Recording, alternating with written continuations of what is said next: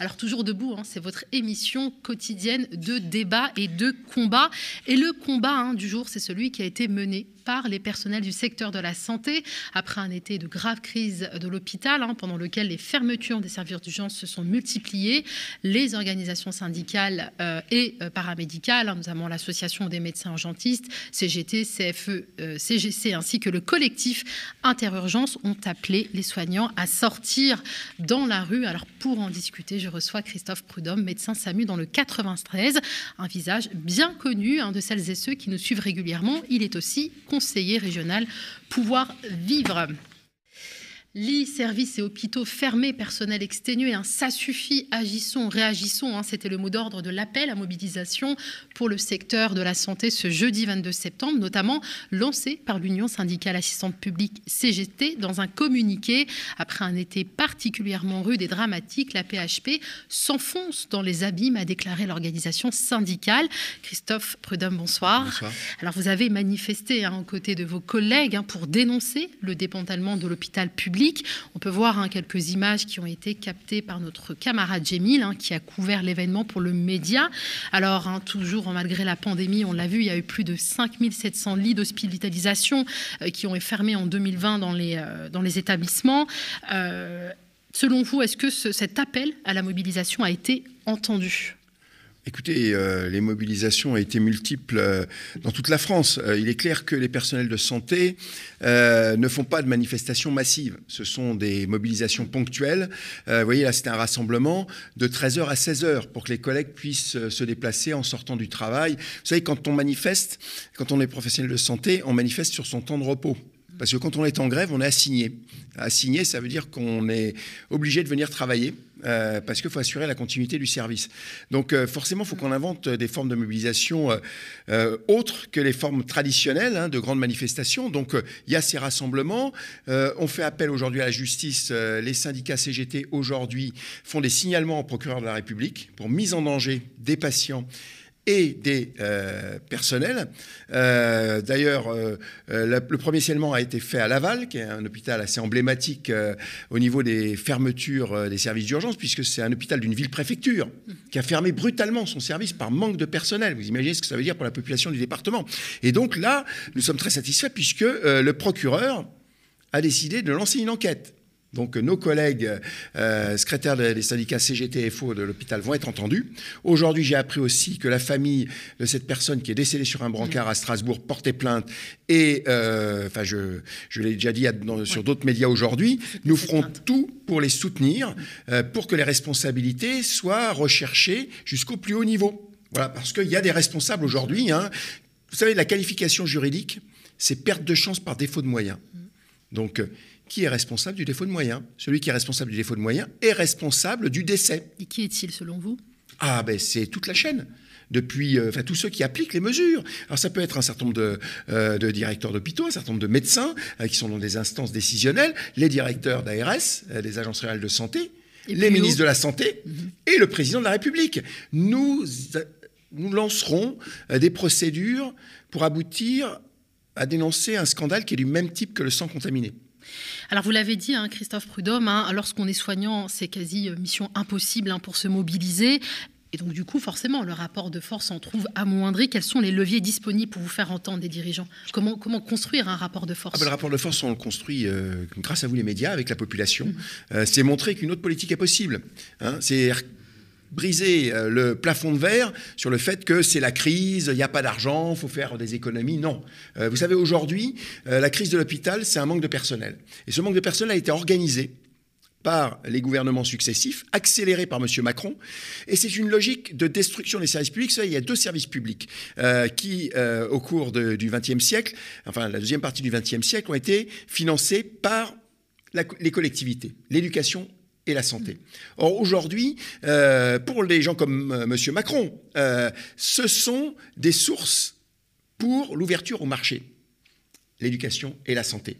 Donc, la stratégie est de détruire ces services, c'est-à-dire les rendre tellement peu performants que l'alternative obligée pour ceux qui pourront se la payer, c'est d'envoyer leurs enfants dans une école privée, payante, et de d'utiliser le service privé d'hospitalisation, les médecins privés, en prenant des assurances privées.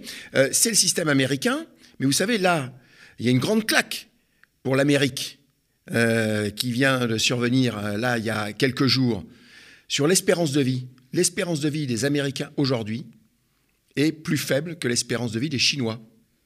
Voilà, donc ça, c'est quand même euh, un signe que euh, on peut euh, critiquer les politiques autoritaires d'un certain nombre de pays, mais quand les politiques dans ces pays permettent aux gens de vivre mieux qu'avant, que leurs enfants vivent mieux que les parents, que les petits-enfants vivent mieux que les enfants et que les, grands-parents, ben écoutez, il y a une certaine confiance dans la population, dans la politique qui est menée. Alors que nous, et en particulier ici en Seine-Saint-Denis, ça fait deux générations que les enfants et les petits-enfants vivent moins bien que leurs parents et que leurs grands-parents.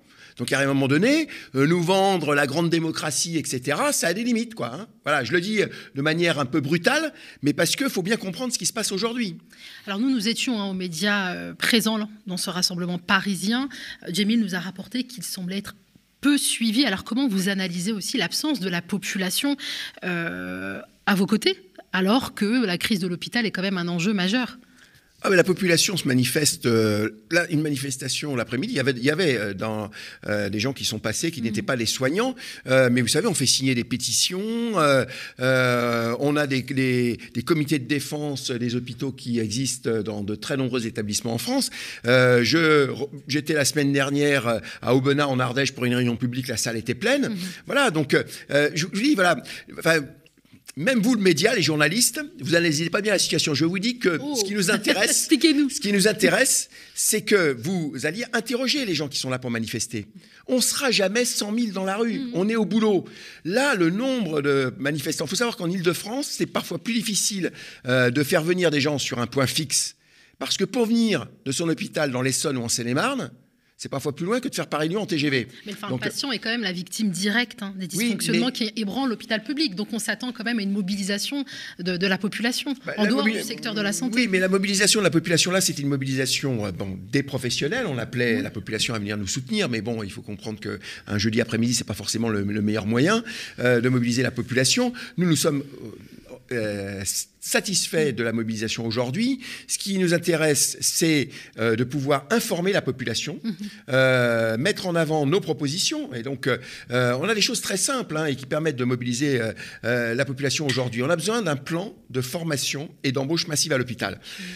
Et avec deux mesures qui sont essentielles aujourd'hui, c'est la fin de Parcoursup qui est une catastrophe pour les jeunes, en particulier pour les métiers euh, de la santé, du médico-social et du social, parce que quand on arrive dans ces formations, alors qu'il n'y a pas la motivation, vous voyez, par défaut, mm. c'était le 20e choix sur Parcoursup, bah, le résultat, là, on vient d'avoir euh, effectivement euh, les éléments statistiques sur la sortie des écoles d'infirmières sur la, mm. la formation 2019-2022, 40% de taux d'abandon et d'échec alors qu'avant Parcoursup, on était à 5%.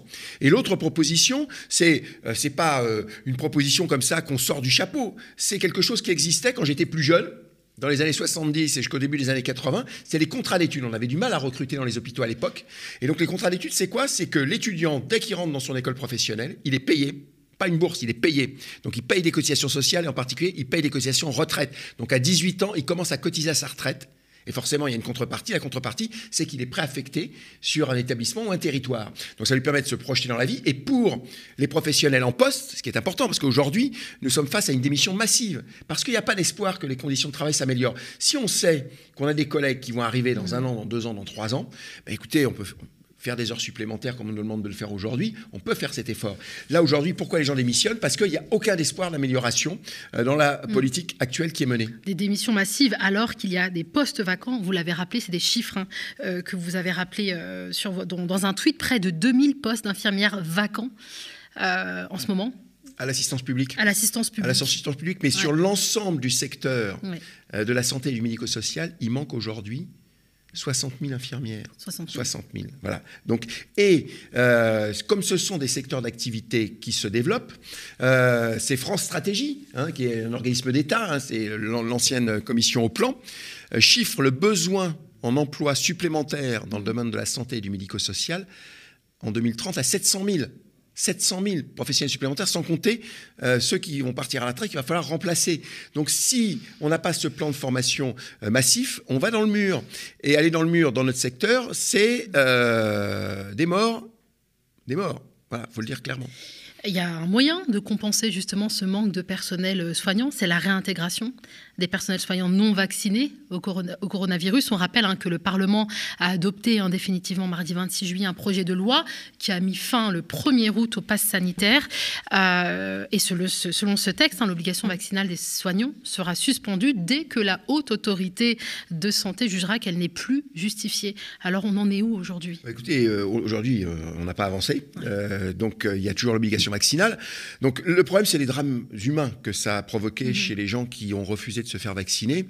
Alors aujourd'hui, ils sont pas très, ils sont pas très nombreux. Euh, ils sont pas très nombreux, donc il faut les réintégrer. Euh, tout, euh, toute personne, tout soignant supplémentaire aujourd'hui, c'est une, une bouffée d'oxygène. Mais ça suffira pas. Ça suffira, pas. Hein, ça c'est clair. C'est plus, je vous dis, sur l'aspect humain. On les a mis de côté, on les a stigmatisés. C'est scandaleux. Alors qu'on se rend compte qu'aujourd'hui, que cette obligation vaccinale, si dans un premier temps, elle pouvait se justifier éventuellement, aujourd'hui, il n'y a aucune mm. justification. Euh, on voit bien, là, l'épidémie repart, c'est principalement les jeunes. Et euh, moi, je suis fondamentalement convaincu que la vaccination est utile, mais je respecte ceux qui euh, refusent de se faire vacciner. mais il faut la cibler aujourd'hui, parce qu'on a le retour d'expérience. Aucune surmortalité chez les moins de 35 ans liée au coronavirus. Mm-hmm. La mortalité est chez enfin, est centré, ciblé sur la population âgée et sur la population de plus de 50 ans qui a des facteurs de risque que l'on connaît aujourd'hui. Et donc, on a des vaccins qui ont une efficacité qui n'est pas fantastique, euh, mais qui quand même, euh, qui, quand on est euh, une personne à risque, évite de faire des formes graves, donc qui diminue quand même la mortalité. Donc voilà. Donc, si on avait eu un débat serein, sans stigmatiser à la fois les non-vaccinés ici ou nos collègues dans les DOM qui avaient des raisons d'être suspicieux puisqu'ils ont vécu avec le chlordécone, on ne serait pas dans la situation de crise que l'on connaît actuellement dans les établissements euh, de santé euh, dans les DOM et en particulier aux Antilles. Voilà. Donc, euh, ce que l'on conteste aujourd'hui, c'est que ce gouvernement ment en permanence. Il ment, il est autoritaire, il est dans le déni de la gravité de la situation, il est incapable d'autocritique. Voilà. Donc aujourd'hui, on a des propositions. nous pensons qu'il va y avoir un débat sûrement assez animé autour du projet de loi de la sécurité sociale, puisque M. Macron euh, n'a plus euh, son armée, le Playmobil, hein, où il suffisait d'appuyer sur le bouton et puis ils votaient tous en levant le bras comme ça. Donc on va poser des questions, on va euh, proposer des amendements, fin de parcours sup, contrat d'études, les 32 heures sur 4 jours et 3 jours de repos, parce que ça aussi, euh, vu la pénibilité euh, de nos métiers, c'est une source d'attractivité. Un moratoire sur les restructurations, les fermetures de lits. Vous voyez, c'est des choses tout à fait concrètes, immédiates. Après, il y a d'autres mesures qu'il faut prendre. Il va y avoir la négociation euh, sur la convention médicale qui va s'ouvrir aujourd'hui. Il faut se mettre autour de la table avec les médecins, pas imposer brutalement de manière autoritaire des choses qui paraissent évidentes et qui existent dans des pays comme l'Allemagne ou l'Autriche. Il faut que tous les médecins participent à ce qu'on appelle la permanence des soins, c'est-à-dire face des gardes. Si tous les médecins euh, acceptent de travailler une nuit par mois euh, un week-end euh, toutes les six semaines, eh bien, on aura des médecins qui pourront se déplacer pour visiter les personnes euh, qui en ont besoin quand ils ont 42 fièvres et qui ne peuvent pas se déplacer dans une maison. parce qu'aujourd'hui, on nous propose des maisons de soins non programmés. Ça, c'est de la médecine ubérisée. c'est très bien pour la personne jeune qui a une grippe, mais quand vous êtes une personne mm. relativement âgée, avec que vous n'avez pas forcément de voiture et que vous ne pouvez pas vous déplacer, vous avez besoin d'une visite à domicile. Alors aujourd'hui, le nombre de visites à domicile a fortement diminué. Et puis, vous avez 600 000 personnes atteintes d'affections de longue durée, donc des gens qui sont gravement malades, avec des maladies chroniques, qui n'ont plus de médecin traitant. Mm. Donc voilà, donc ce sont des priorités politiques euh, qu'il faut aujourd'hui régler. On va continuer de parler de cette médecine ubérisée. Hein. Euh, je pense que, enfin, je fais allusion au, au SAS, au SAS, au service d'accès aux soins. Donc, ça a été lancé en 2020 par Agnès Buzyn dans le cadre du pacte pour la refondation des urgences. Et donc, c'est une plateforme en téléphonie qui permet d'accéder à toute heure et à distance à un professionnel de santé. Et c'était de santé, et c'était censé justement, euh, ça aurait dû aider à désengorger les urgences. Est-ce que ce dispositif a, amélioré la situation On en a assez des mesures gadgets. Voilà, parce que euh, oui, c'est très bien de pouvoir avoir accès à une plateforme téléphonique, mais si la plateforme téléphonique n'a pas de solution à proposer, s'il n'y a pas de médecins qui font de visite à domicile, ça sert à quoi? Euh, parce que moi, c'est mon métier, la médecine par téléphone. Je travaille dans un SAMU. Le problème aujourd'hui, euh, c'est qu'on on est en permanence sur la corde raide parce qu'on on n'a pas d'autre solution que le conseil dans beaucoup de cas, ou de dire aux gens venez quand même aux urgences. Voilà, parce qu'il n'y a pas de médecin pour faire les visites à domicile. Il n'y a pas de médecin en EHPAD. Vous savez, en EHPAD, dans les EHPAD, la plupart des gens viennent à l'hôpital parce qu'il n'y a pas de médecin et qu'il n'y a pas d'infirmière la nuit, le week-end et les jours fériés. Voilà. Alors que ces personnes, s'il y avait un médecin qui passait dans la journée, une infirmière la nuit pour administrer les soins, elles seraient beaucoup mieux dans leurs EHPAD, où il y a des personnels pour faire la toilette, pour leur donner à manger, plutôt que de venir aux urgences, où on les laisse sur des brancards dans des conditions inhumaines, et où ils meurent sur des brancards. Voilà. Donc, il arrive un moment donné, il euh, faut dire les choses telles qu'elles sont. Donc, les mesures gadgets, vous voyez, pourquoi euh, Alors, il y a des, choses intéressantes, mais c'est quand même face à la gravité de la situation que l'on rende euh, gratuite la contraception d'urgence pour toutes les femmes, très bien. Mais que ça fasse la une des médias pendant une journée, c'est pour, on voit bien que c'est la mesure gadget pour cacher euh, et pour éviter le débat sur ce dont on parle aujourd'hui. Voilà. Donc, euh, et alors là, cette mesure euh, sur la contraception d'urgence est une très bonne mesure. Mais alors, nous dire qu'il va y avoir trois consultations gratuites à 25, 45 et 65 ans, elles existent déjà dans les centres de la sécurité sociale. Mais il se fout de nous. Et je l'aime bien, monsieur François Braun, c'est un collègue, je le connais depuis 25 ans. Écoutez, euh, pour discuter de la pluie et du beau temps, euh, pour boire une bière, pas de problème. Mais là, je l'ai traité de menteur. Quand il a euh, nié le fait à l'Assemblée nationale qu'il y avait des services d'urgence qui fermaient, il faut dire les choses. C'est pas, on régulait pas l'accès. Du jour au lendemain, parce qu'il n'y avait pas de médecin, on appelait les médias, France Bleu, enfin les médias publics, pour dire ne venez pas aux urgences, il n'y a pas de médecin, les urgences sont fermées. Il faut faire 30 ou 40 km de plus, et pas dans des petites villes. Laval, Valence, le week-end du 15 août, l'hôpital de Valence, Grenoble, Bordeaux. Et là, ce qui est catastrophique, c'est qu'est-ce que propose M. Braun? C'est de généraliser ces mesures de fonctionnement dégradé de l'hôpital dans la loi de finances de la sécurité sociale. C'est-à-dire que là, ce qui a été fait dans un certain nombre d'hôpitaux, c'est-à-dire le filtrage pour arriver aux urgences, il veut le généraliser à l'ensemble du territoire. Alors d'une part, les SAMU ne sont pas aujourd'hui équipés en personnel ni même en téléphonie euh, pour pouvoir encaisser le surcroît d'appel, donc ça va être la catastrophe. Or, quand vous avez euh, euh, quand on ne décroche pas dans les 30 secondes et au maximum dans la minute l'appel, on ne sait pas si l'appel c'est 42 fièvres ou un arrêt cardiaque. Si vous mettez 10 minutes pour décrocher quand la personne appelle pour un arrêt cardiaque, bah écoutez, c'est pas la peine d'envoyer les secours. Euh, il, suffit d'envoyer le médecin pour signer le certificat de décès. Hein, voilà, faut être clair. Donc c'est complètement inadapté. Et puis, ce dont on a besoin aujourd'hui, c'est, vous savez, les gens viennent pas euh, par euh, plaisir aux urgences. Le problème, ce ne sont pas les gens qui viennent aux urgences sur leurs deux pieds, qui repartent sur leurs deux pieds. Le problème des urgences, et d'ailleurs les personnels de Bordeaux, hein, qui est le premier CHU qui a filtré les urgences, se sont mis en grève courant juillet pour dire notre problème, c'est pas le filtrage à l'accueil, c'est les gens qui stagnent sur des brancards parce qu'il n'y a pas de lit. Le problème, c'est les lits à l'hôpital pour hospitaliser les gens qui en ont besoin. C'est 20 à 30% des patients qui passent aux urgences. Et aujourd'hui, on n'a pas de lit. Et ça, eh bien, écoutez, 100 000 lits fermés en 25 ans. Premier quinquennat de M. Macron, 17 000 plus de 17 000 lits fermés. Et ils continuent. Ici, euh, en Ile-de-France, ils accélèrent la restructuration des hôpitaux de l'assistance publique. Donc la fermeture de deux grands hôpitaux, Bichat et Beaujon, euh, est aujourd'hui accélérée pour construire un hôpital à Saint-Ouen, sur un terrain qui est inadapté, avec un accès, c'est à la ligne 13 et 14, enfin, où c'est une catastrophe euh, au niveau des transports en commun. Et on va supprimer 300 lits alors qu'on est dans la zone d'Île-de-France où on manque le plus de lits. Alors je rappelle juste hein, que le docteur hein, François Braun, hein, c'est à lui que le président de la République avait confié la mission Flash, la, fameuse mission Flash le 31 mai euh, dernier. Donc en fait c'est la commande d'un troisième rapport. D'autres avaient été euh, commandés euh, par Agnès Buzyn. Est-ce que vous pouvez nous parler des conclusions de cette mission Flash? Ah ben, les conclusions de cette mission Flash, euh, c'est on, a, instauré un fonctionnement dégradé qu'on veut, euh, c'est ce que je viens de vous dire, euh, qu'on veut pérenniser. Voilà, les deux mesures que devait prendre M. Braun, c'est un, demander à tous les médecins de prendre des gardes. Hein, on n'inventera pas les médecins qui n'existent pas. Mhm. Et puis, il faudrait former un peu plus de médecins parce que là, quand même, M. Braun, comment ça se fait qu'on jette des jeunes des facs de médecine et que la faculté de médecine de Zagreb ouvre une formation pour les médecins français à Orléans? Quand même, hein on est la septième puissance mondiale, la Croatie, ça doit être la quarantième. Ils viennent nous aider à former des médecins parce qu'on n'est pas capable de former des médecins. Il y a quand même un petit problème. Voilà. Donc, la euh, garde pour tous les médecins, en, en se donnant les moyens, la question c'est pas d'imposer, mais on se met autour de la table avec les médecins, c'est une priorité, et la visite à domicile. Déjà, si on fait ça, on améliore le fonctionnement et on diminue le nombre de venues aux urgences de patients qu'on doit hospitaliser, parce qu'il n'y a pas d'autres solutions. Quand vous avez une personne euh, qui vient d'un EHPAD parce qu'il n'y a qu'une aide-soignante et qu'il n'y a pas de médecin, qu'il n'y a pas d'infirmière, on ne peut pas la renvoyer à l'EHPAD. L'aide-soignante euh, n'a pas la, compétence euh, pour mettre en œuvre un traitement. Elle ne peut pas poser une perfusion, injecter un médicament. Il faut qu'il y ait une infirmière. Voilà, donc il faut embaucher des infirmières dans les EHPAD. C'est ce qu'on réclame depuis 20 ans.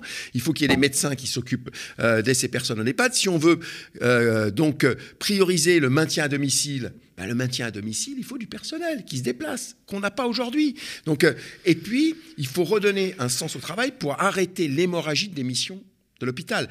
Démission et abandon du métier. Euh, nous chiffrons aujourd'hui à environ 200 000 le nombre d'infirmières diplômées en âge de travailler qui ont changé de métier. Si on ajoute à ça les 40 000 à 50 000 qui chaque jour vont travailler en Belgique, au Luxembourg, en Allemagne ou en Suisse, vous voyez le problème. Donc euh, tous ces, tous ces éléments-là, ça fait... Donc, euh, vous savez là, qu'est-ce que nous propose M. Braun? La déclinaison du fameux CNR dans la santé, donc de la parlotte. Non. Le diagnostic, les rapports, il y en a eu 15 000, hein, euh, y compris de McKinsey, hein, les rapports qu'on a mis à la poubelle, McKinsey, mais il y a les rapports du Sénat, de l'Assemblée nationale, du CESE. On a le diagnostic. Alors je vais vous parler maintenant en termes médicaux. Donc on a un diagnostic d'un malade qui est en train de mourir. Est-ce qu'on se met autour de la table pour discuter de son cas? Non on met en œuvre un traitement avant qu'il meure. Donc on a besoin du traitement.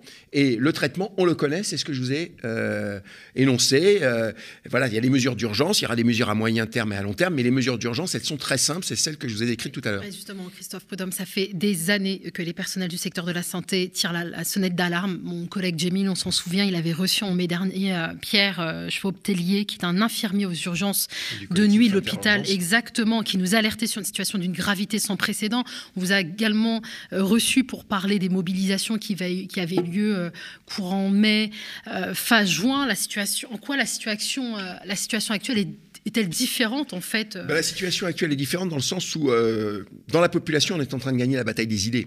Voyez? C'est-à-dire qu'aujourd'hui, je peux vous dire que les élus de terrain, quelle que soit mm. leur couleur politique, ils ont la pression de leur population. Hein. Voilà, ils veulent un médecin traitant, ils veulent un hôpital.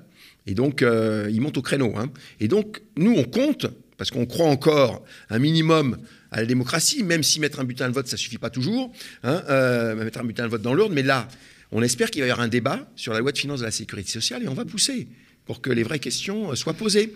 voilà. Et ensuite, on parlait tout à l'heure d'un référendum d'initiative populaire. Nous, on propose un référendum sur une question qui permettrait quand même de débloquer la situation c'est est-ce qu'on doit exclure le secteur marchand du domaine de la santé et du médico-social? Si on, a la possibilité de faire ce référendum, on le gagne. On le gagne. On sait que c'est majoritaire dans la population. Mais après, ben, on s'organise, c'est le service public. Donc c'est le service public. Et eh bien, ça permet effectivement d'avoir de la programmation, on regarde quels sont les besoins et puis on répond aux besoins. Voilà. Et avec, euh, en discutant avec les professionnels, les élus locaux, les syndicats, euh, euh, pour que la santé ne devienne pas une marchandise comme une autre et qu'on aboutisse plus rapidement que certains le pensent ou d'autres le craignent à un système à l'américaine. Parce que le problème, c'est pas de dépenser moins. Les Américains dépensent 18% du PIB pour la santé. Nous, on a 12,5. La différence, c'est quoi? C'est le business. C'est qu'on a ouvert le marché, donc c'est le marché euh, de l'offre de soins, hein, des médecins privés, des cliniques privées, de l'assurance privée. Voilà. Et ça, on voit bien que c'est très coûteux. Et euh, la question, c'est une question politique. Et on l'amènera sur le terrain politique. Et je peux vous dire que nous, on sent quand même que la colère monte dans la, dans la population. Euh, et euh, on fera tout pour qu'il y ait une expression de cette population auprès de leurs élus dans les territoires pour que, effectivement, on, on arrête de fermer les hôpitaux, qu'on régule l'installation des médecins et puis qu'on ne soit pas obligé d'avoir une complémentaire et une surcomplémentaire pour se soigner. Parce que c'est ça quand même aujourd'hui. Comment expliquer qu'on n'ait toujours pas réussi à tirer les enseignements de cette pandémie. On l'a rappelé tout à l'heure, hein, il y a eu 5700 lits qui ont été, euh, qui ont été fermés après une crise mondiale comme celle-là, on aurait dû préserver cet hôpital public Parce qu'on passe, du, vous voyez, on passe d'une priorité à une autre. Mm. C'est-à-dire qu'il y a eu la crise, les gens étaient focalisés sur le système de santé, maintenant c'est le pouvoir d'achat. Mm. voilà, on est dans un système politique et qui, qui dysfonctionne. on voit bien, de moins en moins de gens participent aux élections. Il y a un véritable problème. Alors moi, je peux vous dire, hein, je vais vous donner l'exemple du CPE, hein, euh, qui a euh, été une grande lutte et on a gagné. Un mois avant, on était en réunion intersyndicale, euh, on ne savait pas comment on allait mobiliser les gens. On sentait bien que il y avait la, possibilité, mais ça décollait pas. Et puis, bon, bah, à un moment donné, la mayonnaise a pris, et puis on a réussi à initier un mouvement de grande ampleur. Là, on sent que le terrain est favorable. Quand est-ce que ça pourra partir? Mais je ne sais pas. Mais pour moi, moi, je suis, euh, je suis un fiefé optimiste. Je pense que, vous voyez, les, les, débats euh, pour lesquels je suis invité, je sens que là, il y a un niveau de colère qu'on n'a jamais connu. Voilà. La question, c'est, euh, vous voyez bien, je vous disais tout à l'heure, il y a une crise de la démocratie. Comment on fait? Comment on fait? On vote blanc, on vote noir, c'est la même politique qui est menée. Alors, il y a un moment donné, moi je ne suis pas pour prendre le fusil, mais je suis pour qu'on crée le rapport de force peut-être différemment. Alors, est-ce qu'il faut, à un moment donné, que sur la question du système de santé, on se donne les moyens, comme ça a pu, euh, être fait à une époque, euh, en rassemblant l'ensemble des partis euh, de gauche, des syndicats Là, il y a la marche sur le pouvoir d'achat. Est-ce qu'il faudra faire une grande marche pour la santé à un moment donné, avec un million de personnes à Paris? Bah, Peut-être que oui, c'est peut-être la solution. À voir comment on pourra la construire. Mais c'est chaque pierre est importante. La mobilisation d'aujourd'hui est importante pour redonner euh, déjà de l'espoir au personnel. Je peux vous dire que les collègues qui étaient là, ils étaient contents euh, de se retrouver et qu'on parle de nous et qu'on pose des vrais problèmes, qu'il y ait beaucoup d'élus beaucoup d'élus qui se sont déplacés. Euh, donc ça, c'est un signe. Pris en photo, on les a bien vus sur Twitter. Ça, c'est un signe. Alors, oui, prendre en photo, c'est bien, mais ce qu'on veut, c'est qu'ils bossent. Hein. et on va surveiller, effectivement, s'ils sont bien porteurs de ce qu'on leur a demandé de porter. Mm. Je pense qu'un certain nombre vont le faire. Hein. Donc, euh, voilà, c'est. Euh, moi, je, je, suis plutôt euh, rassuré par le fait que, sur cette question, et Orpea, le scandale d'Orpea nous aide, sur cette question qu'on doit exclure la santé et le médico-social du secteur marchand, on a gagné sur l'idée. Si on a gagné sur l'idée, ça donne la possibilité ensuite de gagner politiquement. Alors comment on s'organise pour créer des rapports de force pour gagner politiquement? Moi, j'ai pas la solution, mais enfin, j'apporterai ma pierre avec d'autres. Et puis euh, voilà. Et, puis il faut toujours garder dans la, tête euh, cette formule hein, euh, qu'on répète en permanence hein, de Brecht. voilà, celui qui se bat pas a déjà perdu. Hein, celui qui se bat peut gagner, euh, peut perdre, mais il peut gagner aussi. On a envie de se battre, on a envie d'être optimiste comme vous, mais c'est vrai que l'actualité est plutôt désespérante. On l'a dit tout à l'heure, un homme de 80 ans est mort le 1er septembre après avoir passé une vingtaine d'heures sur son brancard aux urgences du nouvel hôpital civil de Strasbourg. Vous l'avez rappelé, hein, la famille va porter plainte et vous lui avez apporté votre soutien. On peut aussi évoquer euh, le cauchemar qu'a vécu une résistante de 98 ans aveugle, contrainte d'attendre 24 heures sur un brancard d'un hôpital parisien sans rien manger. Alors son sort est celui des millions de Parisiens et de Français. Hein. C'est elle qui a tenu à le rappeler dans une, interview. Très honnêtement, euh, on ne sait même plus quoi faire pour que ça bouge. il y a des morts, il y a des, euh, témoignages qui vont dans le sens des morts, des morts, et pour un qui est médiatisé, il y en a dix qui ne sont pas médiatisés. Et là, Madeleine Riffaut, que je connais bien, euh, effectivement, elle a utilisé son aura euh, pour dénoncer la situation dans laquelle se trouvent des, des, centaines de milliers, des centaines de milliers de personnes âgées qui passent aux urgences chaque année. Voilà. Et, donc, mais le fait que c'est un tel retentissement, et vous voyez que mm. sa lettre ait été reprise sur les réseaux sociaux, par des professeurs de médecine qui sont plutôt, vous voyez, euh, font partie de l'establishment. C'est quand même aussi un signe qu'il y a quelque chose qui ne va pas. Et là, euh, pour vous donner un petit signe d'optimisme. Parce que la lettre, euh, lettre, à laquelle le directeur n'a pas répondu. Oui, mais ici, il a commencé à répondre. Mais dans mon hôpital, la dernière commission médicale d'établissement, la semaine dernière, à l'unanimité, les médecins ont voté une, motion de défiance contre la direction de l'assistance publique. Vous voyez, c'est quand même nouveau ça, hein, avec des médecins qui se sont permis d'interpeller le directeur d'établissement de manière assez virulente. Voilà, ce qui est assez nouveau. C'est-à-dire que c'est des gens qui sont plutôt traditionnellement, des gens qui votent plutôt euh, à droite, euh, mais qui là, c'est un cri du cœur. Un collègue euh, qui dit Monsieur le directeur, je n'ai plus les moyens de soigner mes patients. Vous voyez, quand c'est un professeur de médecine qui dit ça, euh, alors que c'est quelqu'un qui est en fin de carrière, qui s'est jamais rebellé, mais jamais de sa vie, hein, euh, c'est qu'il y a quelque chose qui va pas bien dans ce pays. Voilà. Donc, euh, moi, je suis pour pousser à ce que, de manière un petit peu virulente, on foute le bordel. On foute le bordel pour que M. Macron se retrouve en difficulté, dissolve l'Assemblée nationale, et puis qu'on puisse être dans une dynamique positive pour dire on peut changer les choses si on élit une autre majorité à l'Assemblée nationale. Eh bien, on va rester sur cette proposition, Christophe Prudhomme. Euh, merci, merci d'avoir accepté notre invitation. Bien évidemment, on va suivre euh, bah, les mobilisations qui vont, qui vont succéder à celle qui a lieu aujourd'hui. Il y a un autre rendez-vous très important, le 28 28, le 29, 29, Voilà, il y a le 29, il y a le 29 qui est la journée euh, d'action intersyndicale, et puis il y a la marche du 16 octobre, hein, à l'appel des partis de gauche. Bon, malheureusement, les syndicats, pour l'instant, ne euh, euh, souhaitent pas s'y associer. Mais, euh, bon, les, militants y seront et, c'est important, hein, vous voyez, de rythmer le 29, c'est intersyndical, c'est la manifestation traditionnelle, euh, un jour de semaine. Le 16, c'est un samedi, euh, c'est un dimanche, pardon. Euh, ça va permettre qu'il y ait des cars qui viennent de province, voilà, qu'il y ait une mobilisation qui permette de, montrer quand même la force des gens qui ne sont pas satisfaits de la politique qui est menée à l'heure actuelle. Merci Christophe Podom, médecin, urgentiste dans le 93, à Bobigny, plus à Bobigny, à Bobigny, France, oui. Exactement.